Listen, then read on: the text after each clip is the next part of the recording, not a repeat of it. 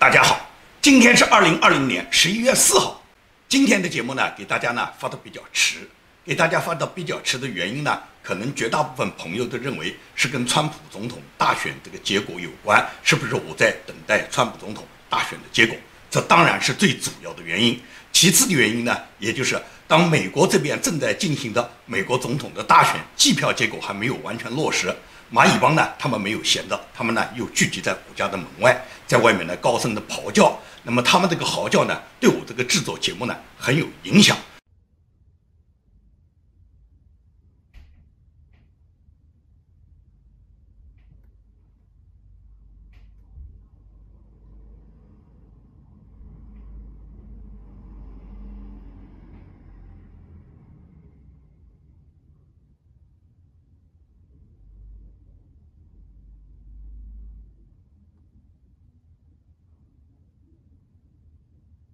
所以说我这个节目呢就没有呢按照正常的时间能给大家播出。那么对于蚂蚁帮长期来的骚扰呢，我呢已经对他们这个蚂蚁帮在洛杉矶这边为首的领头的这个叫王文耿的人，也就是殴打了王留正的这个人呢，我已经呢把他起诉到法庭。那么正式的开庭呢就在明天，我不知道是不是明天他们也会来包围，我欢迎他们明天来包围，因为明天法庭开庭的期间，他们如果仍然来包围的话，我相信法庭会拿出美国法律的这个决定。美国法律呢不是开玩笑的，美国最终会通过法治的手段，对这些在美国的土地上违反了法律的这些人呢，会给予他们应有的打击。好，蚂蚁帮的事情呢，我呢就不愿意去多谈，不愿意多占用大家的时间，还是谈我们今天关于川普总统大选、大选后续计票、川普总统未来的结果。今天我做这个节目的时候呢，美国的大选结果呢仍然没有出来。那么对美国大选结果，到了十一月四号。也就是大选投票日的第二天，仍然没有结果出来呢。这种现象呢，在美国历史上呢是不多的。也就是两千年的时候，当时小布什跟民主党的候选人格尔他们之间的总统竞选之争呢，当时是有争议的。最终呢，是通过最高法院大法官投票以后，以五比四最终决定了小布什当选。那么本轮大选会不会是这样呢？很有可能是这样，因为在昨天晚上。在投票结果，在不断的计票的这个过程中，我们已经看到川普总统已经稳操胜券了。为什么说川普总统已经稳操胜券了？也就是原来的红蓝州支持民主党的蓝州和支持共和党的红州，他们的基本形势没有变，也就是基本盘都没有变。那么重大的这个投票结果决定最终谁能当选，就在几个摇摆州。这几个摇摆州里面最重要的两个州，尤其是佛罗里达州，川普总统已经赢下。而在最关键的有两个州，一个叫密歇根州，一个叫威斯康星州。这两个州呢，川普总统当时从计票的情况来看是大幅领先。也就是这两个州，如果川普总统拿下的话，川普总统就可以达到超过两百七十张选举人票，也就是川普总统肯定可以当选了。那么就在这个过程中呢，这个计票呢突然停下来了。为什么停下来，我们也不清楚。按道理来讲，计票是不可以停下来的。美国这么多年的选举，那么多届的总统大选。从来没有把计票随随便便就停下来，而当时这个计票呢，川普总统是大幅领先的。那么停下来以后，这个里面会不会有作弊的嫌疑呢？我们就不清楚了。因为一旦计票停下来，他就会把很多其他的不一定可以计入的选票就把它计入了。因此呢，川普总统在这个情况下呢，川普总统是及时的在白宫召开了新闻发布会的。川普总统在新闻发布会上面是宣布自己实际上已经赢得大选。那么现在呢？十一月三号以后的票，川普总统认为都不应该再计入，因为你不是在大选截止日、大选投票截止时间投入的票，这些票肯定不能计入嘛。所以说呢，对这个计票停止，现在呢迟迟不宣布大选计票的这个结果，川普总统肯定是不满意的。他认为这个十一月三号投票截止日之后的选票肯定不能计入，因为那些选票就完全有可能是有作弊的嫌疑嘛。所以说，等到我们今天早晨睡觉起来，一觉醒来以后，情况马上就出现了重大反转。这个重大反转就让我感觉到完全不能够相信，也就是川普总统他的个人计票，他这个增长率啊几乎没有增长，就几乎是零增长。而所有现在计入的选票全部是拜登的，也就是拜登一下子进来了几十万张票，尤其是密歇根州和威斯康星州，因为这是两个重要的摇摆州，这两个州的这个选举人票就完全决定了本次大选。究竟哪一个总统可以当选？那么密歇根州在昨天晚上计票停止的时候，他已经统计的选票已经达到了百分之六十二。当时川普总统呢领先了三十一万张票，但是现在呢，突然呢把这个统计呢把它增加到统计到了百分之九十五，而增加的这个百分之九十五比百分之六十二增加的这一部分呢，一下子现在变成了川普总统反而落后了一点六万张票。那也就是说，后面进来的这个百分之九十五比百分之六十二多的这个百分之三十三的票里面，川普总统全部输掉了三十二点六万张票。你觉得这个可能吗？这种操作符合现实吗？可不可能？就是本来计票到了百分之六十二，现在计票到了百分之九十五，在增长的百分之三十三里面，百分之百全部是拜登的票，而且这个票不但是反超川普总统本来领先的三十一万张，而且现在川普总统还输掉了一点六万张。这就是密歇根州它现在的这个情况。那威斯康星州也是这样。威斯康星州本来川普总统一直是大幅领先的，当时这个选票统计已经进入到了百分之九十四，也就进入到百分之九十四，剩下来没有多少了。按道理来讲，基本上川普总统肯定是赢下了威斯康星州。结果威斯康星州今天的计票只增加了百分之一，从百分之九十四增加到百分之一。那么增加到百分之一的话，也就是当时统计的票数是三百八十一万张，增加百分之一，最多也就是增加三万八千一百张啊。可是威斯康星州现在给拜登计票说增加了十万张，因此这个计票是怎么计出来的？这个数据是怎么统计出来的？实在是很难以服人。但是呢，现在所有的这个票增加的票，全是民主党的票，全是拜登的票。到了这个时候呢，我就有很大的疑问。我们大家都看到，在选举造势时候啊，川普总统他举行的所有的这个竞选集会，上面都是人山人海、人头攒动，都是支持川普总统的人群。而拜登的这个集会现场能找出五十个人就不错了，绝大部分的人都躲在地下室。那么拜登一个根本就看不到竞选支持他的这些民众，为什么都突然冒出来，都是成十万张的选票在增长呢？而那么多支持川普总统的这些民众，他们的选票也不过是这么多。拜登几乎是躲在地下室，几乎看不到支持拜登的那些选举的民众。在拜登所有的集会造势上面，能够数上人头的，能超过几十个人就不错。那么拜登这数十万张的选票又是怎么进来的呢？到了这个时候，你就没有办法不怀疑美国的民主制度呢已经受到了戕害。所以说，美国的民主制度一旦受到损害，我呢心情呢就非常沉重。这就是我今天跟大家做节目时候呢，我很难呢把这个话题继续下去，因为美国是一个非常伟大的民主国家，我们一直坚信美国的民主制度是世界的灯塔，全世界都追随着美国的民主制度。但是美国的民主制度在美国的大选上面表现出如此黑暗，这种情况的出现是我们无法想象的。川普总统在昨天夜里面在白宫发表演讲时候，他就已经明确宣布自己已经获胜了。他认为，对于三号以后的这些选票将不应该进行统计。川普在讲话里面表示，有人正试图窃取选举成果，一群人想剥夺另一群人的权利，这是对美国公众的欺诈。在很多关键的摇摆州里面，川普总统认为他已经取得了足够的优势，但是当地决定停止计票。川普认为，这种停止计票的方法就是一种欺诈，这是破坏投票的完整性。因为过去在美国的历史上没有出现过这种情况。美国历史上是允许邮寄选票的，但是过去的邮寄选票在各个州都是规定有一个计票的时间，也就是邮寄选票你必须到哪一天就停止了，而且所有的邮寄选票一般来说都提前统计。但是本年度呢，因为发生了2020年新冠疫情之后呢，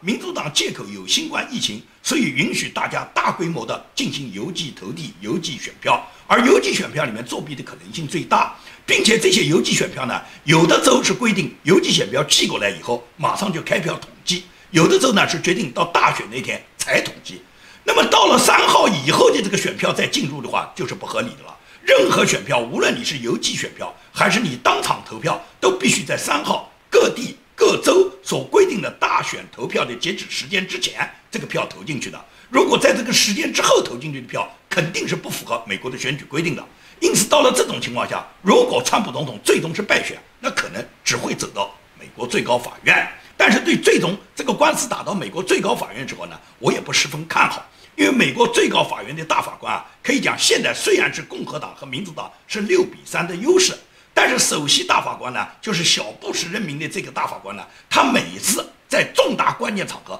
他都是倒向民主党的。所以说，在这种情况下，很可能是五比四的一个结果。而这个五比四就取决于什么？取决于共和党的大法官没有人反水。如果有一个人反水到民主党，那么川普总统百分之百就落选了。这是指最高法院大法官他们的裁决，而他们的裁决不是凭空裁决，他们必须是根据事实，是调查所有各个州是否有舞弊造假的现象。对舞弊造假的选票，如果能够拿到证据，那毫无疑问来讲，最高法院大法官很容易的判决。就怕什么？就怕没有什么证据。没有什么证据，或者是根本无法取得证据，并且在短时间内取得证据的话，那么最高法院大法官他们在判决的时候，一般来说都是判决已经胜选的一方让他当选的。所以在这种情况下，所有的民众指望最高法院大法官最终来判定本轮总统大选，川普总统如果在落选的情况下能宣布他当选的可能性，我觉得是非常小的。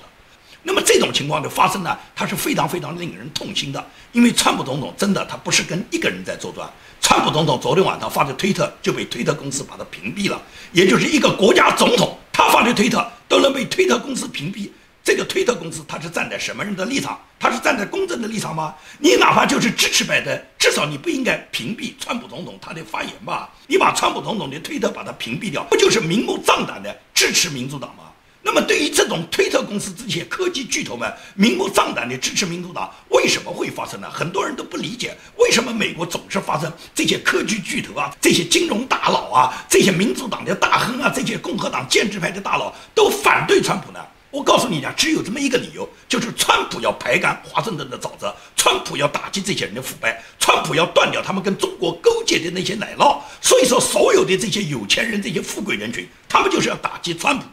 川普在第一个任期，本来在二零一六年，川普总统竞选时候，他曾经有过一个竞选承诺的，就是要把希拉里送进监狱。后来没有送，是因为川普总统不愿意两党相争，更何况川普总统他没有这个精力，没有这个时间来整理希拉里所有的罪证，然后最终把希拉里能够送进监狱。你说川普总统不愿意把他送进去吗？肯定愿意，只是川普总统没有这个精力啊。他接任总统时间不长，很快就遭到以南希为首的民主党的众议院对川普总统进行弹劾。弹劾了一次不过瘾，这个通俄门怎么调查？花了几千万，最终也没调查出川普总统跟通俄门、跟俄国人有什么勾当。在第一次弹劾刚刚结束时间不久，又炮制了川普总统的第二次弹劾，也就是川普总统第一个任期一共四年不到，已经历经了两次弹劾，还有第三次。就是在他十月份已经染上中国的新冠病毒以后，然后南希又用二十五条准备让川普总统停止他的总统职务，也就是川普总统四年就有三次对他的弹劾。那么除了对他的弹劾极大的干扰他自己的精力，干扰他自己正常的工作情绪之外，同时就是什么？川普总统所任命的所有的他信任的这些官僚，很多人都是吃里扒外嘛，都是辜负川普总统对他们的信任嘛。像司法部长巴尔，像联邦调查局局长克里斯托弗雷，他们明明在去年就掌握了拜登的儿子亨特·拜登这个电脑笔记本门，完全了解亨特·拜登跟乌克兰、跟中共的勾结，完全掌握了大量的亨特·拜登家族腐败的各种证据。但是他们不向川普总统汇报，他们宁愿等到川普总统被国会弹劾。如果那次弹劾成功了，川普总统就滚蛋了。所以说，川普总统任命的很多他信任的官员，这些人也是吃里扒外的。所以你想想看，排干华盛顿的沼泽哪那么容易呢？那么这些人为什么都要针对川普呢？一个是民主党的大佬，他们个个存在着腐败，他们每个家族都有腐败。你从克林顿到克林顿的老婆希拉里，到奥巴马，到奥巴马的副手拜登，到民主党众议院的议长 Nancy Pelosi，他们所有人的儿子，所有人的孩子都是在一起做生意的。他们可以讲叫一损俱损，一荣俱荣。有人动不动在网上嘲笑川普，说是你看看拜登竞选。民主党前任的总统克林顿也好，奥巴马也好，都在为他拉票，都为他投票。你没看到哪个共和党总统来投票支持川普吗？你别笑话川普。共和党的总统之所以不来投票川普，那是因为这三十年来，共和党出任的总统就是布什家族的，不是老布什就是小布什，而老小布什是破坏川普选举的最大的共和党里面的障碍。共和党里面建制派的大佬，他们要打倒川普，就是因为他们知道。川普要排干他们在华盛顿的沼泽，也就是布什家族跟中共勾兑大量的犯罪腐败的事实，川普总统全部掌握。川普总统如果连任的话，很可能是把布什家族他们跟中共的勾兑、跟中共的利益勾结、出卖美国的所有的罪恶行径都把他们送上法庭。所以说，小布什家族他们恨得要命。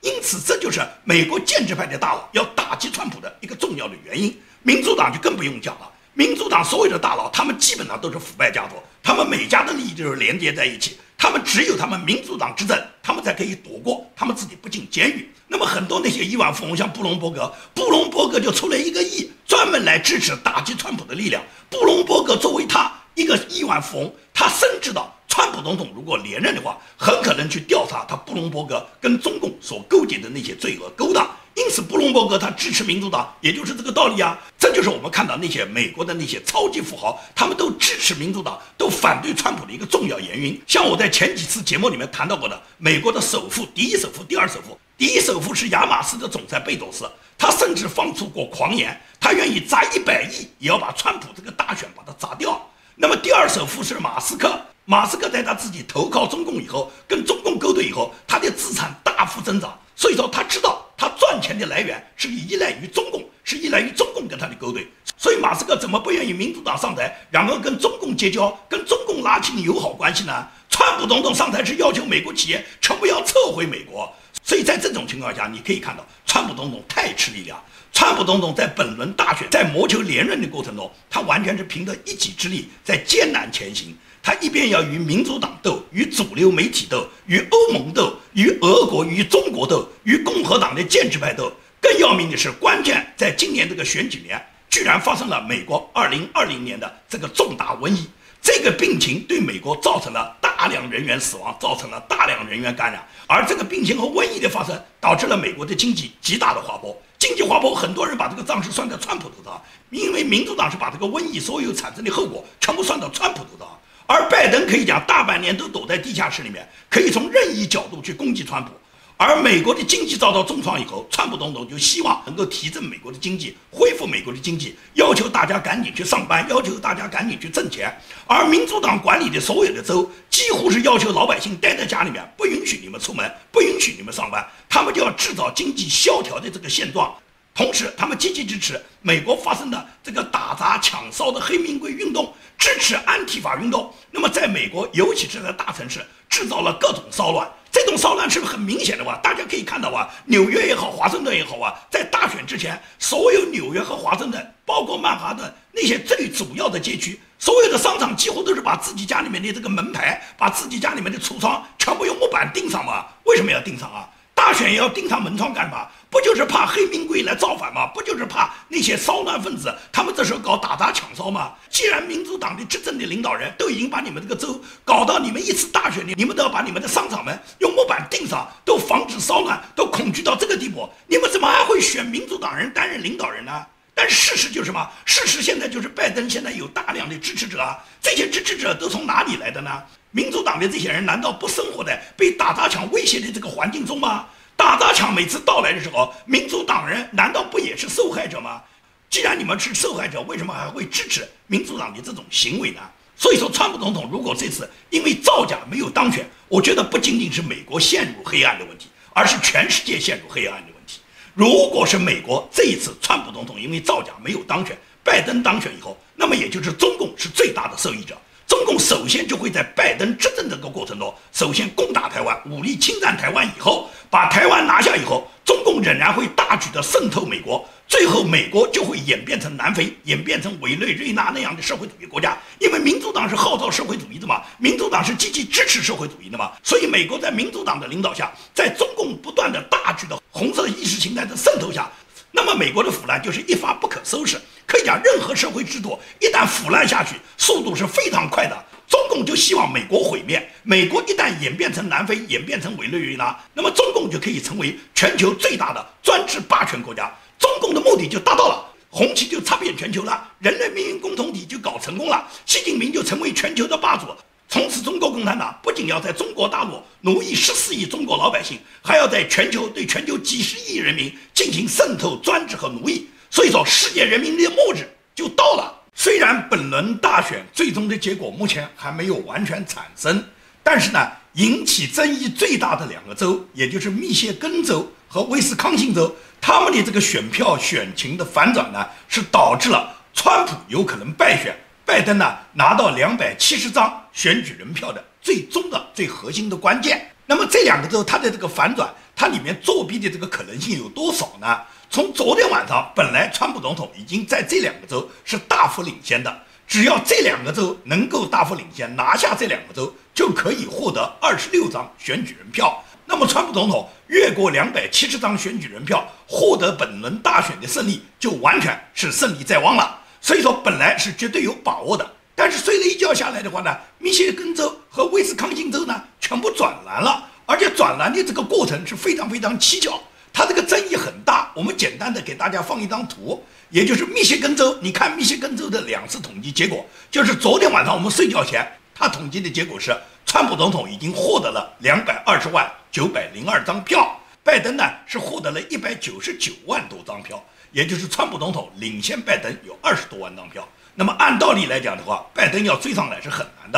但是睡了一觉的结果是什么？睡了一觉的结果，也就是川普总统他仍然是二百二十万张九百零二张票，就是一张票他都没有涨。但是拜登呢，他已经涨成了两百一十三万六百九十五张票。那么这个统计的结果，你觉得差异不差异？难道说这一下子进来的十几万张选票里面，一张川普的选票都没有吗？这十几万张支持拜登的选票哪来的呢？有没有可能是作假的呢？所以说，这个密歇根州最后变蓝，这个是引起人们极大的怀疑的。威斯康星州就更简单了，威斯康星州的作弊是完全经不起推敲的，因为威斯康星州它注册的选民只有三百一十二点九万。但是目前开出来统计票的这个数字呢，已经达到了三百二十三万九千九百二十张，并且还有百分之五的票没有开，这就是造假的数字，还不止那么多。那么投票人数远远高于选民登记人数。你知道，如果在美国你不登记注册为选民，你个人的信息不在系统之内，你根本投票是无法完成的。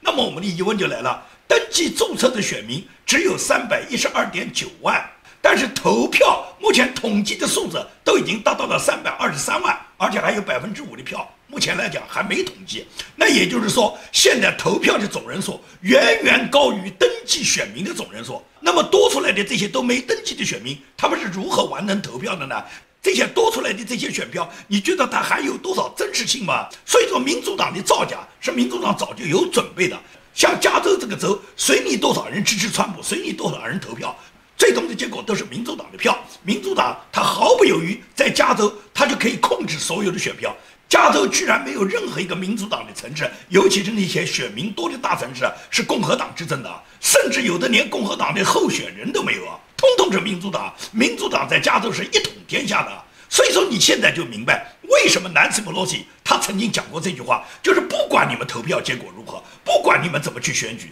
拜登最终都是到明年一月二十号要到白宫就任总统的，随你们怎么选吧，因为他们早就做好了舞弊的准备。根据他们舞弊的条件，他们一定是能够保证拜登当选的。很多人都很奇怪，像欧洲很多国家，他们投票是没有什么邮寄选票的，每一个要投票的人必须持自己的有效证件、有效 ID 进入投票站，在经过个人身份验证以后，然后投选选票。早晨投票，晚上结果就出来了。欧洲很多国家都是这样吗？美国那么先进发达的国家，要识别人的身份，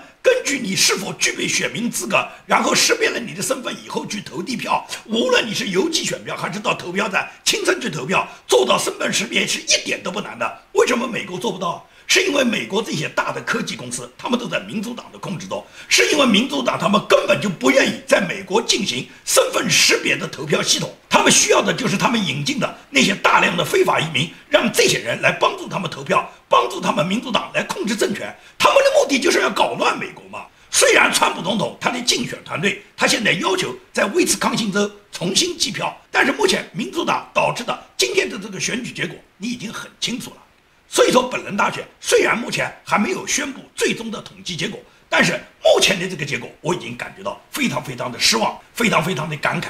因为美国无论川普总统最终是否能够当选，美国的民情都已经演化为社会主义了。拜登那么多支持者，就是因为左派已经统治了这个世界。这个世界各个国家的人民之所以能决定他们有那么多弱智的左派领导人当选。就是说，人民已经麻木，人民的思想道德水准已经下降。法国能选出马克龙，德国能选出默克尔，美国如果能选出拜登，你绝对不要认为这些人的当选不是他们当地人民选择的结果。你就像我们加州嘛，加州的社会主义化是非常明显的嘛。S E I 五案为什么在加州能够得到投票通过啊？？S E I 五案我多次解释过，就是所有在加州的亚裔或者加州的白人，他们跟黑人竞争的时候，黑人优先。黑人无论是在就业、在招工，黑人还是在上大学，他们的这个比例按照他们的肤色，如果是进入大学，他们跟华人的比例是十比一，十个黑人可以录取，才轮到一个亚裔；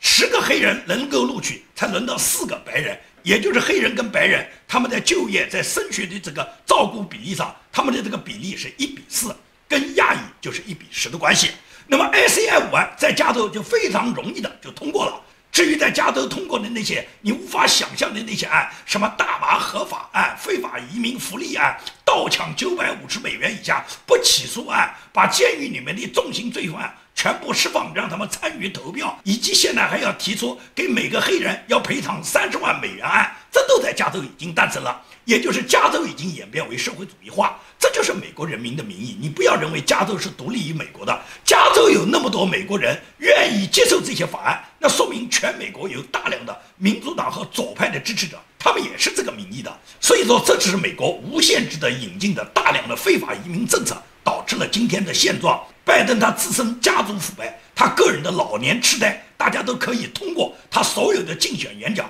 可以讲叫一目了然的。但是像这样的人，居然都可以当总统。拜登要求是变性合法化，十二岁女童性交合法化，十六岁以下的女孩卖身合法化，大麻海洛因合法化。很多华人还在支持着拜登。高呼的拜登的政策最好，那么你那么喜欢拜登，为什么不把你自己、把你的孩子什么变性了、什么女童变性了、女童性交合法化了，你为什么不去试一试呢？拜登提出要多交税，难道你愿意用你的收入去养那些非法移民吗？你如果真的愿意支持拜登的政策，你为什么不把你们家里面腾出几个房间去收留几个非法移民呢？所以说，这些支持拜登政策的人，很多人都什么？是用国家的福利来养这些非法移民，用国家的政策去导致了这个国家里面产生的所谓女同性交合法化，所谓国家海洛因大麻合法化，所谓非法移民可以在美国随意的去占有美国的福利，然后让你多交税来养活他们。这种情况，我觉得在本轮大选，我们在社交媒体上都看得很明显。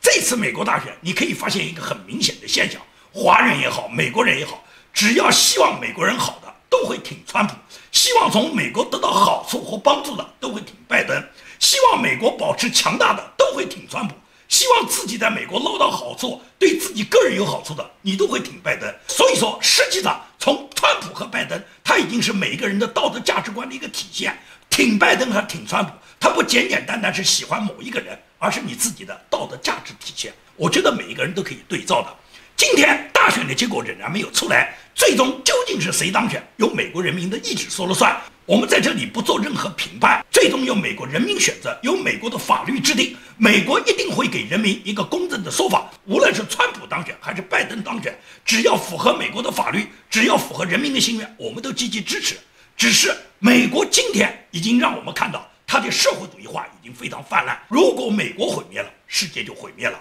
中共就得逞了。那么我们逃离了中共国，到美国本来是寻找一个能够脱离中共专制，能够寻找一个光明、寻找一个文明自由的未来的。现在这个美国梦未必就是你所想选择的那个梦。好，今天的节目就做到这里，谢谢大家。